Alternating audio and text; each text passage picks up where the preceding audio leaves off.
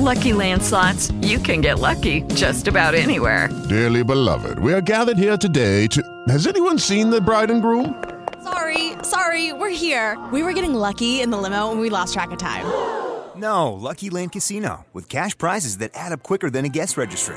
In that case, I pronounce you lucky. Play for free at LuckyLandSlots.com. Daily bonuses are waiting. No purchase necessary. Void were prohibited by law. 18 plus. Terms and conditions apply. See website for details. Lucky Land Casino asking people, "What's the weirdest place you've gotten lucky?" Lucky? In line at the deli, I guess. Aha, in my dentist's office. More than once, actually. Do I have to say? Yes, you do. In the car before my kids' PTA meeting. Really? Yes. Excuse me, what's the weirdest place you've gotten lucky? I never win and tell. Well, there you have it. You can get lucky anywhere playing at LuckyLandSlots.com. Play for free right now. Are you feeling lucky? No purchase necessary. Void where prohibited by law. 18 plus. Terms and conditions apply. See website for details.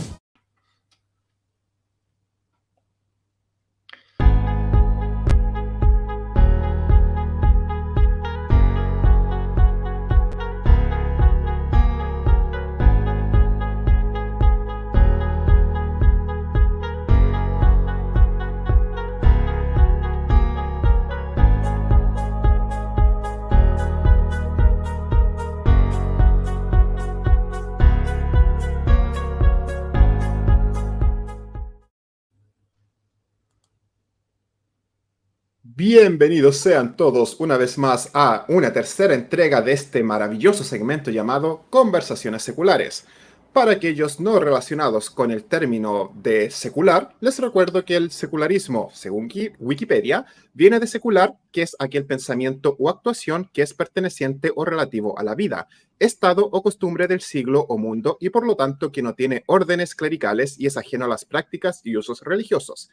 Les recuerdo que este canal es nuestra experiencia TEA, un canal que se dedica a promover el ateísmo positivo y a denunciar los males de la religión, el cual tiene varias secciones, incluyendo todos los lunes nuestra experiencia TEA con diversas llamadas y programas, en, eh, perdón, y explicaciones generales de interés, y los miércoles esta hermosa sección llamada Conversaciones Seculares. Y los viernes por medio tenemos la sección a teólogos, donde Mark Peralta nos explica desde un eh, punto de vista académico cuáles son los grandes problemas de la Biblia. Hoy tengo el placer de tener a dos grandes invitados. El primero de ellos, el señor David Ortiz, que probablemente lo vieron este lunes hablando en mi canal, en nuestra experiencia TEA sobre abiogénesis. Estimado David. Muy buenas noches, mucho gusto, bien contento de estar aquí presente y con tan distinguido invitado. Y vamos, démosle. Así es, ya se habrán dado cuenta, hoy tengo junto a mí como invitado al espectacular, único, maravilloso e increíble Rafael Tapia. Señor, si puede, si puede, por favor, tómese toda la libertad que necesite. muchas gracias, muchas gracias, Teo, David. Qué gusto estar aquí con ustedes. La verdad es que eh, soy, eh, ahora sí que soy seguidor de nuestra experiencia Teo desde hace tiempo. Eh, formo parte del grupo, etcétera. evidentemente, siguiendo a lo que es el ACA y todas sus participaciones en el non-profit, etcétera, ¿no? O sea, de una u otra manera, pues sirve como inspiración para que haya más personas que me encanta que empiece a bailar. Estoy feliz. Este, que, hagan, que hagan este tipo de cosas, ¿no? Que, eh, a ver, la parte más importante de todo esto no es que el resto del mundo se convierta al ateísmo o algo así, por lo menos desde mi punto de vista, sino propagar el pensamiento crítico, propagar el diálogo, evitar esta noción de que sobre la religión, la política y el deporte no se habla, me parece de lo más absurdo. Este, y es una noción eh, que debería de hacerse a un lado y dejarse atrás, ¿no?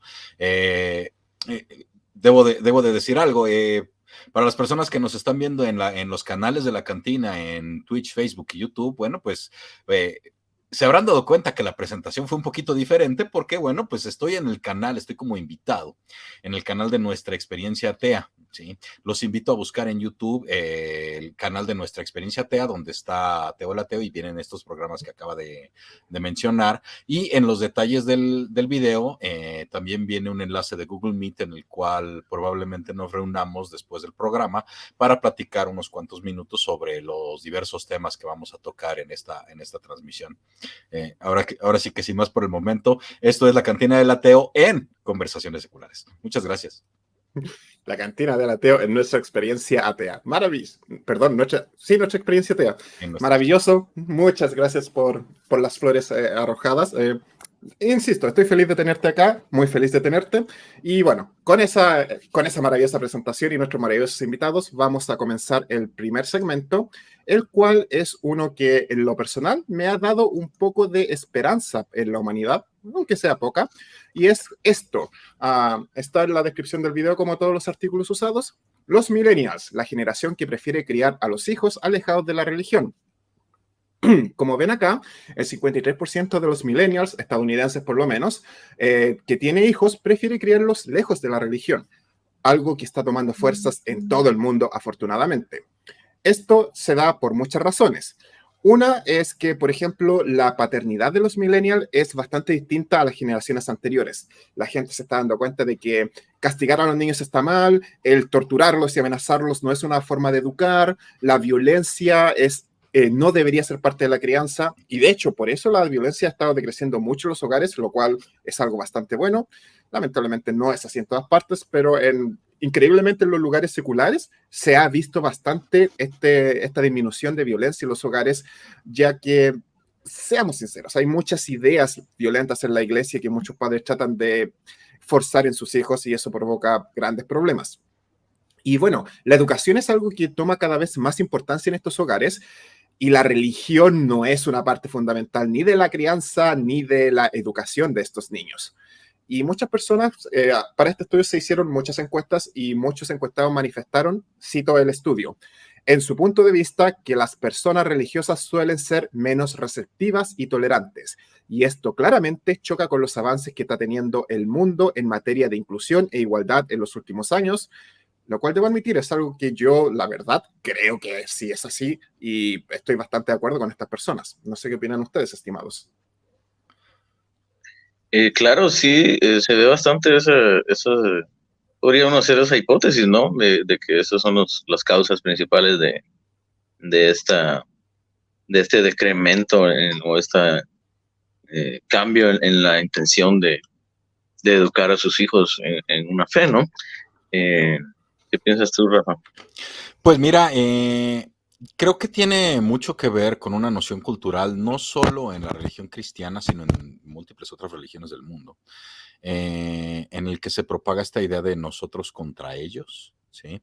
Eh, esta, especie de tribalismo particular en el que ellos están bien y el resto del mundo está mal. y una noción y que me parece tremendamente perjudicial para el crecimiento de la humanidad, que es la, esta noción de un castigo en lugar de una rehabilitación, ¿no? O sea, eh, personalmente yo eh, educo a mis hijos de cierta manera en la que procuro darles razones para hacer las cosas o para no hacerlas, ¿sí? Y si no hay buenas razones para hacer algo, entonces mis hijos, bueno, pues obviamente me cuestionan, les he enseñado a cuestionarme. Eh, la, hay una gran diferencia entre esta manera de educar y eh, educar por el, el, camino de porque soy tu padre o porque lo digo yo o porque yo soy la autoridad y tienes que respetar a la autoridad. Y ese es un problema. Claro, cuando, cuando el niño entiende por qué lo está haciendo, no necesitas tú estar ahí vigilándolo todo el tiempo para que lo haga eh, y sabes de que no va a suceder de que cuando te des la vuelta de todo modo lo va a hacer eh, y, logras el mismo efecto, ¿no? El niño logra comportarse eh, de acuerdo a como debería, pero a final de cuentas, el que sabe por qué lo está haciendo y todo, pues, en, mi punto de vista es mucho mejor. No, lo que pasa es que no logras el mismo efecto. Eh, y ese es un problema. O sea, a ver, eh, supongamos que estás en un restaurante, ¿no? Y observas a dos padres de familia eh, educando a sus hijos o calmando a sus hijos. Los niños están corriendo, están haciendo lo que los niños hacen de vez en cuando. Este, y bueno, pues uno de los padres agarra al niño, le discretamente le pone una nalgada o le pone un zape y le dice, te estás quieto y te sientas. Y el niño se sienta. Sí. El otro padre le llama al otro hijo, si el otro hijo no va, él va por él, se acerca, se pone a su altura y le explica, mira, estamos en un restaurante. Dentro de un restaurante uno viene a comer y las demás personas también vienen a comer. Hay lugares para jugar y hay lugares para comer. Este es un lugar para comer. Vente a sentar con nosotros para que puedas comer.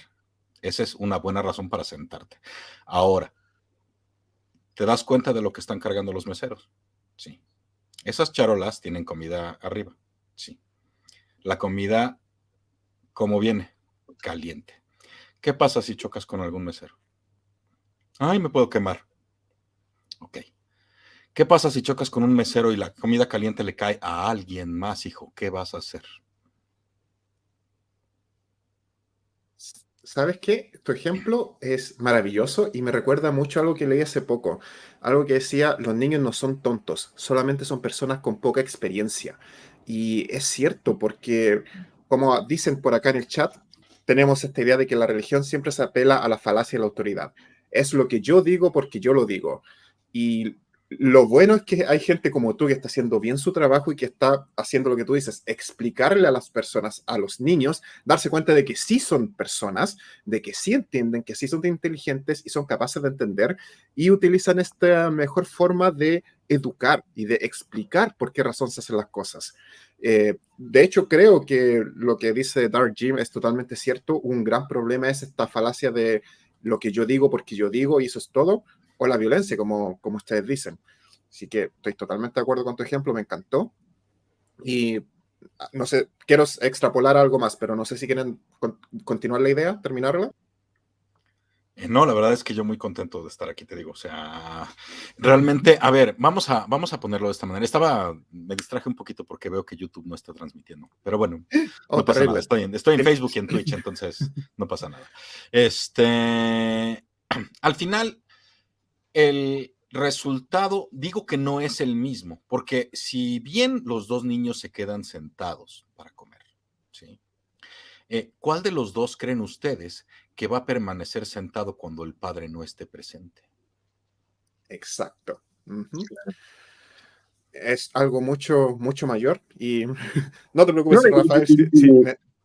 No solo eso, Rafael, sino, tienes un buen punto, digamos, eh, no solo eso, sino que probablemente el niño en un futuro eduque de esta manera a sus hijos. Entonces, estamos, por así decirlo, rompiendo ese, ciclo, ¿no? Eh, es algo de, lo que vale la pena señalar también, ¿verdad? Estamos mejorando la forma en que, eh, en que, ellos también eh, van a aprender a cómo transmitir este conocimiento, ¿no? Claro.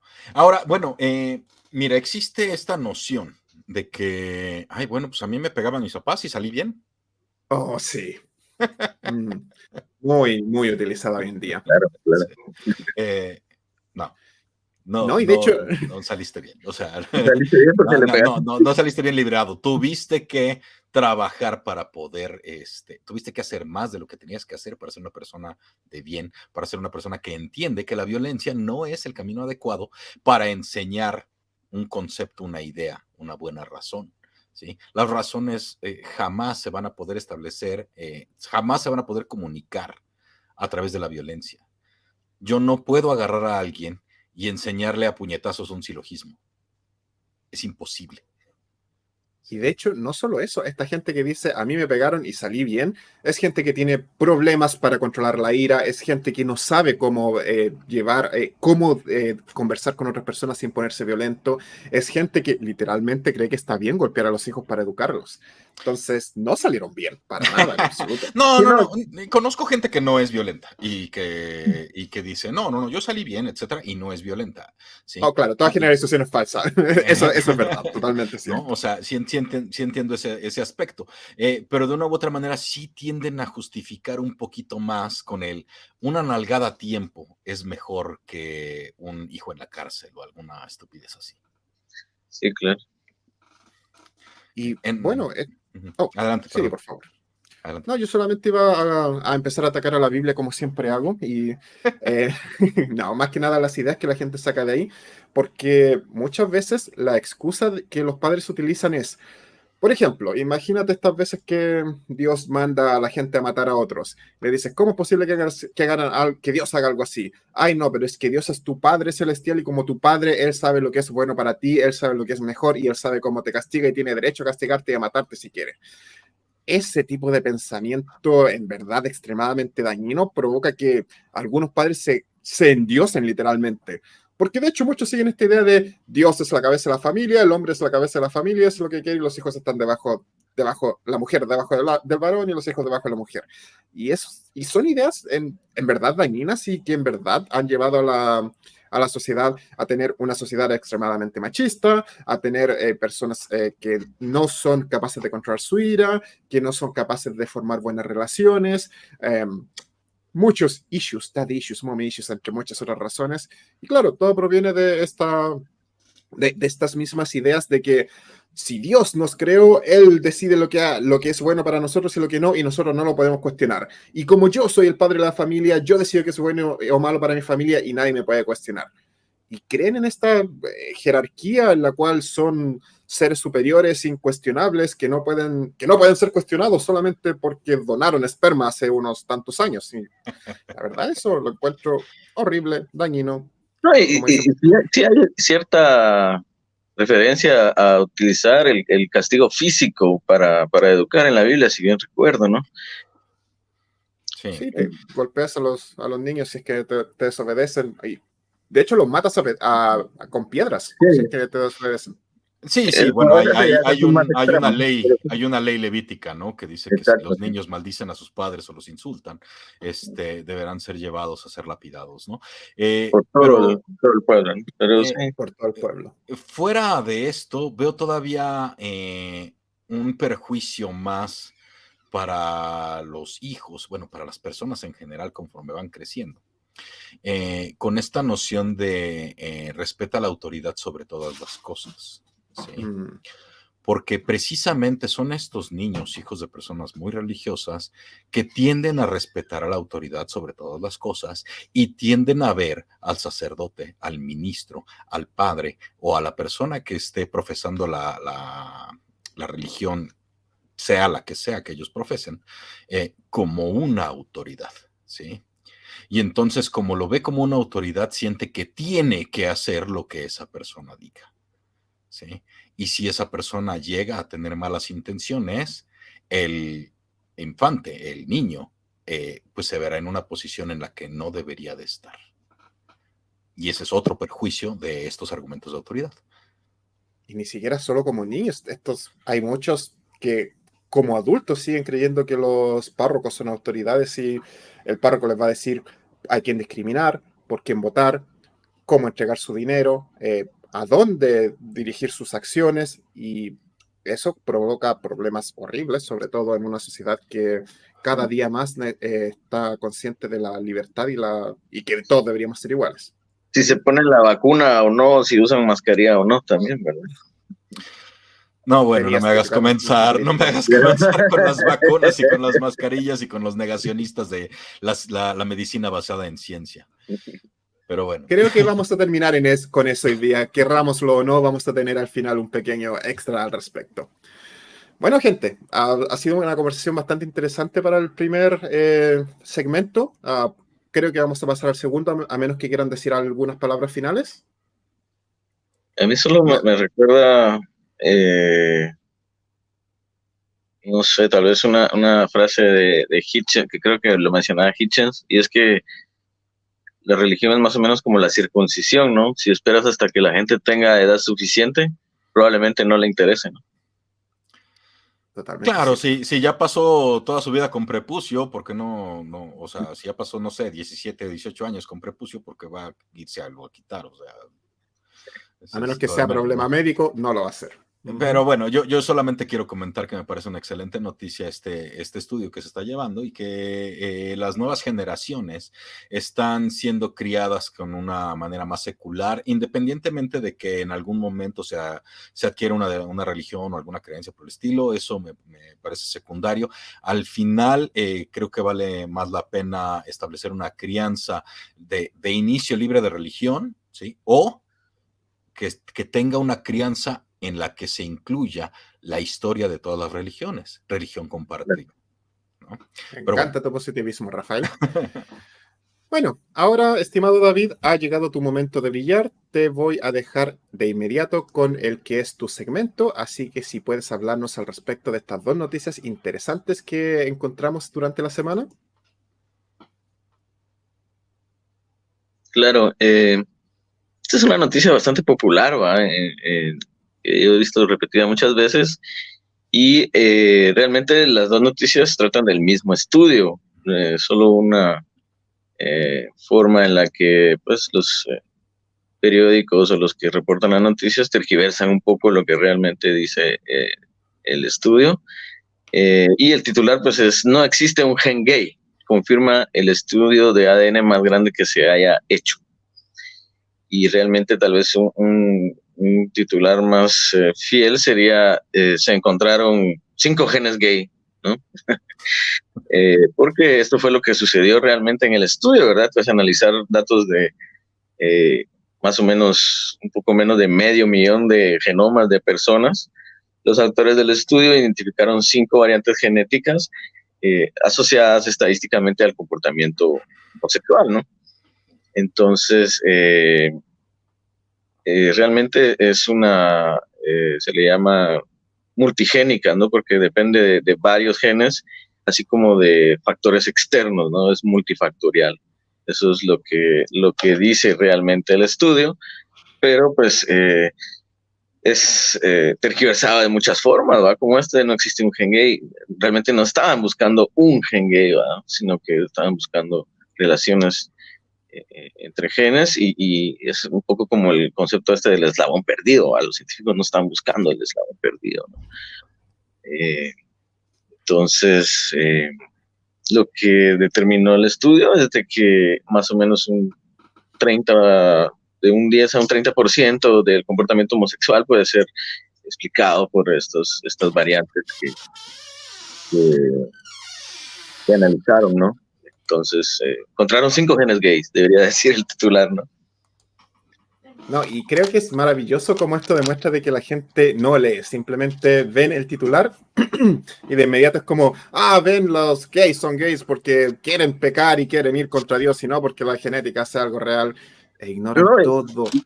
También es bien difícil esta conversación, eh, al menos secularmente se puede tener más fácil, ¿no? Pero con, con otro tipo de gente eh, los conceptos están así bien mezclados, ¿no? Ellos, ellos piensan que no, no distinguen entre sexo biológico, entre preferencia sexual, entre género y, todo el, eh, todos los conceptos que se manejan en, en, lo amplio que es la sexualidad humana, ¿no? Claro, eh, lo que pasa es que ahí, este, no sé, honestamente, eh, este prejuicio particular que tienen varias religiones, porque no es, nada más este, no es nada más los cristianos quienes tienen un sesgo particular con respecto de la homosexualidad. Eh, es más, eh, parecería en algunos casos que el sesgo o el prejuicio es exclusivamente con la homosexualidad masculina, ¿no? O sea, por lo menos en la Biblia es muy claro de que si un hombre yace con otro hombre como lo hace con una mujer, deberá ser castigado, ¿no? Y prácticamente eh, todos los castigos en la ley levítica implican la muerte, ¿no? Entonces, eh, por cualquier cosa, pues, o sea, eh, comiste camarón, bueno, pues te vamos a matar. Este, cuando uno intenta tratar de, ahora sí, uno intenta tratar, bueno, este, cuando uno intenta tener una conversación seria al respecto, decir, bueno, ok, ¿cuál es la razón? Por la cual te parece que la homosexualidad es un mal moral, te parece que es inmoral. Te, salen con, es antinatural. Exacto. ¿no? Eh, a ver, perdón, amigo, pero este, observamos múltiples casos en la naturaleza de diversos animales, de estos mamíferos que tienen este, conductas homosexuales. Ay, pero entonces nos vamos a comportar como animales. Oh, bueno, entonces decídete, o es antinatural. o no queremos ser como animales. Somos animales. Pero, pero Rafa, muchos utilizan este, esta cuestión de antinatural, no en el sentido de que si existe o no en la naturaleza, sino que como antinatura, ¿no? Como el plan divino que Dios tenía para la naturaleza, ¿no? Eh, pero igual no, resuelve la cuestión, ¿no? Pero, pero. No, bueno, o sea, sí hay esta distinción, ¿no? pues sí, pero a ver, nuestras manos y piernas servían como para escalar árboles, o sea. With lucky landslots, you can get lucky just about anywhere. Dearly beloved, we are gathered here today to. Has anyone seen the bride and groom? Sorry, sorry, we're here. We were getting lucky in the limo and we lost track of time. No, Lucky Land Casino, with cash prizes that add up quicker than a guest registry. In that case, I pronounce you lucky. Play for free at LuckyLandSlots.com. Daily bonuses are waiting. No purchase necessary. Void where prohibited by law. 18 plus. Terms and conditions apply. See website for details. Claro. Usan anteojos o, o, Ándale. o cosas, ¿no? Sí, sí, claro. No, no hablemos de, de, que nos vemos más guapos con lentes por ahora, porque saben que les vengo ganando por mucho, pero bueno, eh, lo, que, lo que ustedes ignoran es que nuestras manos y pies nunca fueron para ya, ya tenía que salir David, ¿cierto? Tenía que, ganar. bueno, nuestras manos y pies para, para, escalar, ¿de qué estás hablando, Rafael? Como si creyeras en evolución. Obviamente fueron hechas para contar animales y darles nombres, porque eso fue lo que Dios dijo. Recuerda, bueno, y de hecho, uh, recuerdo haber leído por ahí de que la, la, una de las principales razones, hay dos razones importantes para que la religión odie tanto a la homosexualidad. Número uno, la religión necesita un enemigo permanente y, y que sea algo que la mayoría de la gente vaya a pecar. Por eso el sexo es visto como un tabú, porque todos tenemos deseos sexuales.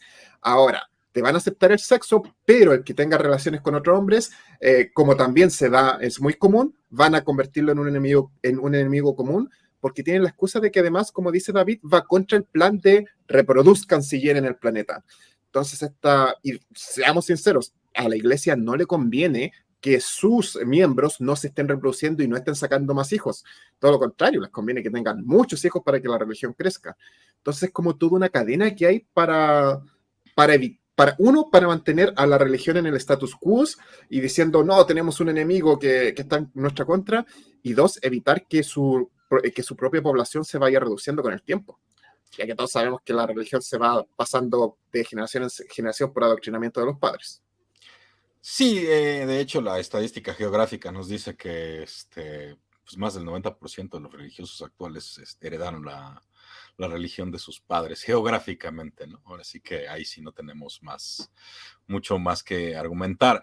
Mira, a ver, regresando un poco a esta noción del gen gay, eh, ahí se acaba de una vez por todas, siempre y cuando haya replicabilidad de los estudios y el metaanálisis lo demuestre. Este, pero ahí se acaba el argumento de que es una preferencia o es una desviación personal o es, o es un problema psicológico o alguna cosa así, porque es más, hasta hace 50 años, un poquito más de 50 años, eh, pues la homosexualidad estaba, eh, eh, estaba clasificada como una enfermedad mental. ¿Sí? Hace 70 años, este, pues Alan Turing se tuvo que, bueno, terminó suicidándose, mm. ¿sí? ¿Por qué? Pues porque lo estaban juzgando por ser homosexual en Reino Unido, ¿sí? Un país que hoy vemos como de los países de primer mundo, que está allá arriba, etcétera. Y no, no, no, pues o sea, tampoco tiene mucho tiempo que están avanzando, ¿sí? Eh, y entonces el, hecho de darnos cuenta de que hay una, hay un patrón que podemos observar en, eh, por cuestión genética en, casos de homosexualidad, eh, nos permite saber que, ok, a ver, es parte de la naturaleza de la persona homosexual, es parte de la naturaleza de la persona que forma, que, que está en el grupo LGBTQ más, más, lo que le quieran poner. Este, es su naturaleza como persona y no lo hace menos humano el estar atraído o atraída a un miembro de su mismo sexo. ¿sí? Antes que ser homosexual, es humano, igual que tú, igual que yo, igual que ella. Eso ya había sido establecido, eh, Rafa, en, estudios previos con, gemelos, ¿verdad? Y, en estudios hereditarios. Eh, eh, eso ya había sido establecido. Pues ahorita lo que lograron realmente con este estudio es nada más obtener eh, relaciones estadísticas significativas para estos Loki precisos de ADN, ¿no? De estos, de estos genes, Entonces, sí. Ay, mis estimados, mis estimados invitados, tan, tan positivos que son ustedes, ¿de verdad creen que van a ser capaces de explicarle esto a una persona que te dice los humanos no vienen del mono y todos sabemos que el barro tiene todas las condiciones para ser humanos? Ya que esa es su excusa y me la han dicho muchas veces, literalmente. No, no, no, el hombre no puede evolucionar, pero el barro, claro, tiene todo para ser un humano del barro. Y es como... No, bueno, este, esa noción, dijo, o sea, pues no pasa de poner a Dios como un alfarero, ¿no? Eh, o sea, no es mal plan, ¿no? Pero resulta que agarra y entonces le da forma a una pella de cerámica y, este, y la mete al horno o algo así. Eh, por favor, ¿no? Eh, es más, si nos vamos a viejas nociones de, magia, de lo que es la mitología judía, ya no tanto la Biblia, que también la veo como mitología judía, este, pero si nos vamos a otras nociones de las, de las creencias judías, está el mito del golem. Exacto. El hechizo del golem como tal implica específicamente dar forma al barro, una forma humanoide, y luego, por medio de un hechizo, darle el soplo de vida. El soplo de vida, ¿no? Exacto. No puedo evitar pensar en eso cuando, cuando leo la Biblia, ¿no? O sea... O sea, algo nos dice que esos mitos están conectados en algún modo, ¿no? De alguna manera. De alguna manera. Como, como muchos mitos, ¿no? O sea, ahí hay también cierta interconexión entre mitos anteriores de la Mesopotamia, este, el hecho de que haya intercambio mercantil entre esas zonas, intercambio de lo que es los, las conquistas, eh, las múltiples guerras, pues precisamente hacen que haya un intercambio cultural. Y parte del intercambio cultural son las creencias, ¿no? Adelante. Oficialmente acabas de quedar invitado para hablar sobre orígenes de intercambio interculturales en la Biblia y cómo esos mitos se van interconectando a futuro. Así que espero que decías aceptar. con todo gusto, con todo gusto. Mira, la verdad es que tengo un, eh, compañero aquí en la cantina que se llama Gio. Eh, y en cuestiones de la Biblia, eh, digamos que el, literalmente es, eh, me apabulla el conocimiento que carga. O sea, sí es, está muy por encima de lo que yo te puedo explicar. Pero no te preocupes, también hago investigación. Estimados oyentes, acaban de hacerlo. Rafael Tapia acaba de comprometerse a traer a un experto de la cantina de Lateo acá para hablar a conversaciones seculares a futuro. Muchas gracias por ¿eh? eso. ok, antes, Antes de pasar al siguiente tema, David, eh, ¿algo que decir para cerrar el tema? Eh, no, creo que tratamos, tratamos bastante bien todo lo que, lo que correspondía a esto. Eh, no, no tengo ningún otro comentario. Bueno, entonces ya estuvimos hablando sobre genética y ahora vamos a seguir en la genética en algo que es el plato fuerte de hoy, que le toca a nuestro estimado invitado Rafael. Señor, su momento de brillar, aquí lo dejo con su tema. Muchas, muchas gracias, Teo. Sí, este, este artículo que, estuvimos platicando antes de comenzar el programa eh, este artículo dice, nuevo estudio desafía la teoría evolutiva de que las mutaciones del ADN son aleatorias, ¿no? Entonces ya puedo ver a mis interlocutores teístas diciendo, ¿ves? ¿Ves? Necesitan una guía, Rafa. ¿Cómo es que no te das cuenta? Pues no, señores, a ver, de inicio, eh, desgraciadamente tenemos que tomar en cuenta que los eh, sitios web de noticias pues tienden a modificar un poco los titulares de sus, eh, de sus artículos, pues para llamar la atención y traer más público, ¿no? El título adecuado, el título real del artículo científico publicado en Nature es El sesgo de las mutaciones refleja la selección natural en Arabidopsis thaliana, ¿sí? Está hablando de una especie de planta que se llama berrotale, ¿ok? Tale con T-H-A-L-E. ¿Sí? ¿Y qué es lo que, es lo que hicieron este, este grupo de investigadores? Este, este esfuerzo, porque tiene, tiene personas de diferentes partes del mundo, ¿no? Está eh, eh, Jay Green Monroe, Travis Kant, Pablo Carbonel Bejarano, Claude Becker, Mariel Lenzik, etcétera, etcétera. hay, hay múltiples participantes en este estudio y eh, de inicio te explican que en principio lo que es la síntesis evolutiva moderna de hace 50, 60 años es lo más, la, explicación más moderna de la teoría de la evolución. Eh, pero previo a eso, y prácticamente hasta el presente, eh, durante pues, todo el siglo XX, la teoría de la evolución ha sido dominada por la idea de que las mutaciones ocurren al azar con respecto de, eh, ahora sí que, eh, de sus consecuencias, ¿no? y estos investigadores lo que hacen es intentar ya sea probar o pues delimitar este, este, esta presunción que, se tiene, ¿no? O sea, la idea de que todas las mutaciones sin excepción son ah, aleatorias. ¿Y qué es lo que hicieron? Bueno, pues agarraron a este grupo de plantas, eh, los berros y los mantuvieron en un ambiente controlado bajo el cual pudieran eh, mantener vivos aquellos eh, miembros de la especie, por así decirlo, de las plantas, que no sobrevivirían en condiciones eh, ambientales comunes y corrientes. Entonces, ahora sí que, entre comillas, detienen la selección natural y, lo, y los, consienten de tal forma que no son seleccionados naturalmente. Y lo que hicieron fue hacer un, conteo de las mutaciones en los diversos genes del ADN de, de estas plantas. Y se dieron cuenta de que hay una diferencia en la cantidad de mutaciones que hay en ciertos genes del ADN de estas plantas por sobre otros genes, lo que significa que sí hay un sesgo particular. ¿sí? Hay una cierta cantidad de genes dentro del ADN de estas plantas que tiene cierta resistencia a mutar. Y lo explican durante el, este, durante el estudio, ponen ahí los, los, números, las estadísticas.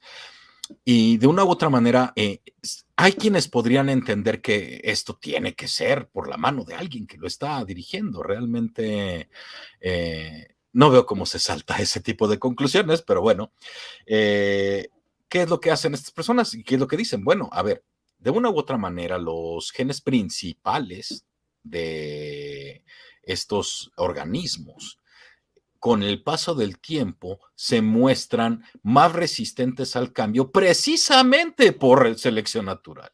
¿Sí? ¿Por qué? porque todos estos genes profundizan la capacidad de estos organismos a sobrevivir hasta la reproducción.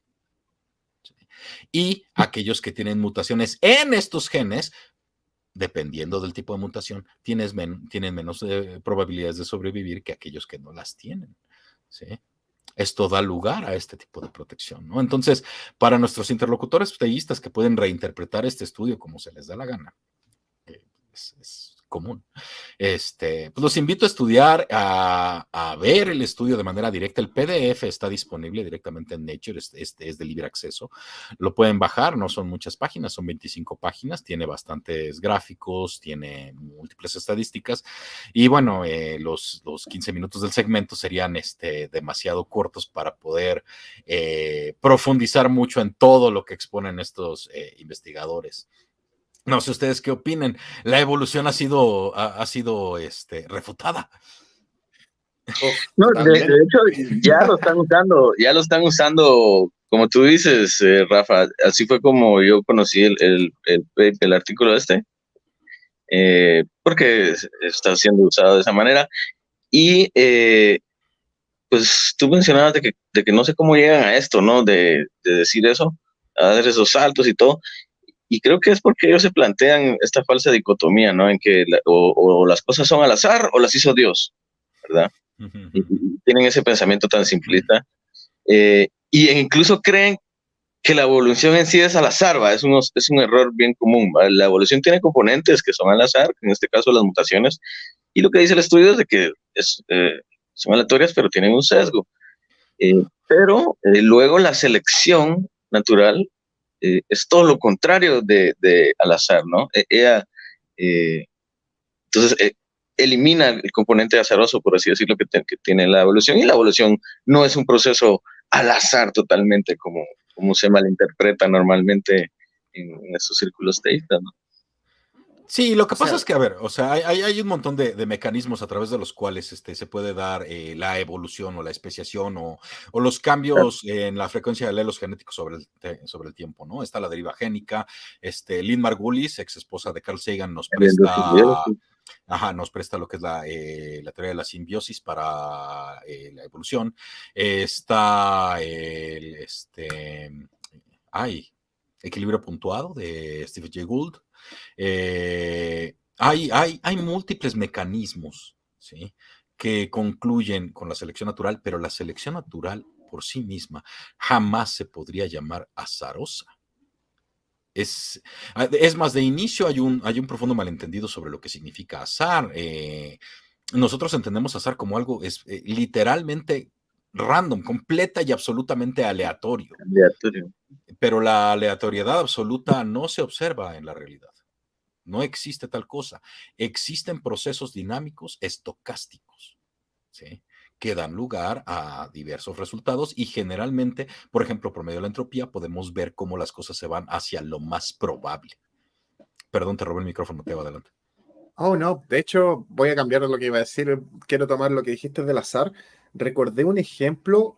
Es que los humanos somos tan malos para el azar que, por ejemplo, en un tiempo iPhone, para sus listas de reproducción, iTunes, creo, sí, para iTunes, colocó un reproductor al azar. Y tuvieron que reprogramarlo para que fuera menos al azar, porque la gente llamaba y les, dejaba quejas de, no, tu reproductor al, azar apesta, porque a veces toma dos canciones de un disco, luego se va a otro disco y después regresa al otro disco, y a veces hasta me repite la canción. Y la gente no entiende que eso es literalmente el azar. Entonces tuvieron que reprogramarlo para que no fuera al azar y entonces la gente creyera que era al azar. Es, impresionante. es, múltiples malentendidos. Y es más, nuestra, la mente humana está muy mal diseñada para, eh, para entender probabilidades. ah, bueno, o sea, me refiero al hecho de que evolutivamente nuestra mente ha sido eh, seleccionada naturalmente de tal manera que tiene una heurística particular que es solo lo suficientemente buena para tomar decisiones adecuadas y sobrevivir hasta la reproducción. ¿Sí? Exacto. no es que hayamos mejorado hasta donde estamos, sino que solamente somos lo suficientemente buenos para estar donde estamos. Ah. Y vemos todos estos patrones porque sobrevivimos gracias a que veamos patrones y eso nos ayudó a alimentarnos con el tiempo quiero volver al, un poco al estudio este que las personas tratan de, ciertas personas, que ustedes ven por ahí en internet, tirando a decir, no, la evolución ya no existe, bla, bla. Gente, como dijo Rafael, véanse, voy a buscar después el PDF y lo voy a dejar en la descripción de este video lean lo que dice, es todo lo contrario, esto apoya eh, la, teoría de la evolución y explica en mejor forma cómo esta misma funciona. Es más, estas personas lo que lograron fue literalmente guiar la evolución para demostrar que la evolución sí es real y puede ser, entre comillas, controlada en cierto modo, como, no, como nos enseñan todos los que crían perros y, y otras especies en este planeta. Así que este estudio que digan, oh, no es tan al azar, no, no demuestra lo que ustedes, lo que ustedes demuestran. Lo que sí hace el estudio, lo que sí hace el estudio, perdón, David, este, lo que sí hace el estudio es que sí cambia eh, un, fundamento paradigmático de, la teoría de la evolución que se sostuvo eh, desde la época de Darwin y hasta prácticamente el presente, eh, y es que las mutaciones génicas, lo que es la deriva génica como tal, es aleatoria siempre. ¿Sí? Mm. Es, ese paradigma en particular sí lo echan para atrás y dicen, no, no, no, no es aleatoria siempre, ¿sí? Eso es, pero eso es todo. sí, me quitaste las palabras de la boca, el, cambio en paradigma es importante y, fortalece la teoría de la evolución, nos da nuevas maneras de, crear modelos más exactos, eh, estoy seguro de que esto va a influir bastante sobre las tasas de mutación, eh, los cálculos que han hecho, eh, eh, los resultados que antes se pensaba ¿no? que era difícil, bueno, no se pensaba, se argumentan los teoristas que es difícil obtener al final mutaciones beneficiosas, ¿no? Pues esto vendría a fortalecer el caso en contra de esto. Y, también, pues, el mismo estudio lo dicen, ¿no? El, dicen que esto se puede conceptualizar, lo que ellos descubrieron, como, como si uno tirara un dado cargado, ¿no? Con un peso en un lado. Entonces tienes un evento aleatorio que tiene no todo su espacio muestral con la misma probabilidad, sino que tiene algunos resultados con una probabilidad incrementada. Así lo, lo en el mismo estudio. sí, claro. De hecho, lo, que me gustó del estudio es que se, mostraba cómo, bueno, lo explicó Rafael en mejores palabras, cómo el genoma va creando sus parches para evitar estas eh, cosas aleatorias, porque personas, algo aleatorio que tenemos nosotros es el cáncer. Eso es un resultado de nuestras células fallando o funcionando mal al azar. Y claro, el estudio está hecho justamente para poder evitar eso y para buscar formas de evitar, por ejemplo, el cáncer en los humanos. Esa es la principal razón por la cual se está realizando este estudio. Y el cáncer también es resultado de la evolución, nos guste o no, y claro, insisto, es algo aleatorio que sucede en nuestro cuerpo. Así que, lo último, sí, estimados creyentes que utilizan esto, cuando ustedes dicen demuestra la evolución falsa y siguen usando esa frase, cito a, a Diego Montoya al decir, siguen usando esa frase, no creo que significa lo que ustedes creen que signifique. excelente, excelente cierre. Bueno, pues muchísimas gracias, de verdad. ¿eh? Eh, eh, a mí, me, la verdad es que me extrañan mucho las posiciones de algunos de nuestros interlocutores que deniegan los avances de la ciencia utilizando una computadora. Ah, como la ciencia. Es como estos tipos que dicen que la Tierra es plana y están conversando con alguien del otro lado del mundo a través de satélites. Es uf, difícil digerir. Estimados, ¿les gustaría terminar esto con una pequeña charla sobre lo que ustedes opinan de todos los antivacunas y esta gente anticiencia en general, ya que estamos hablando de esta gente anticiencia? No sé, Rafael, por si quiere dedicarle algunas palabras a ese grupo especial de población que lamentablemente utiliza la ciencia para hablar contra la ciencia. no, no utilizan la ciencia, utilizan otra cosa. Es razonamiento motivado, es ahí una especie Hablaba del celular. Ah, bueno, ah, ok. Bueno, en eso tienes razón, ¿no? O sea, agarran y se meten a TikTok diciendo que la Tierra es plana, güey. y bailando si quieres, ¿no? Este, pues pónganse a investigar, aprendan pensamiento crítico, aprendan lógica, aprendan silogismos, falacias. Eh, no den por sentado lo que ya tienen en sus creencias preconcebidas y atrévanse a saber. ¿sí? Sapere audeles, los invita Kant. Pero bueno, con eso este, me despido. David, palabras finales. Pues sí, eh, yo creo que esta gente realmente muchas veces son personas que que tratan de aplicar el, pensamiento crítico, ¿no? Y, creen que lo están aplicando efectivamente, solo que a veces no lo aplican a, sus propias conspiranoias, ¿no?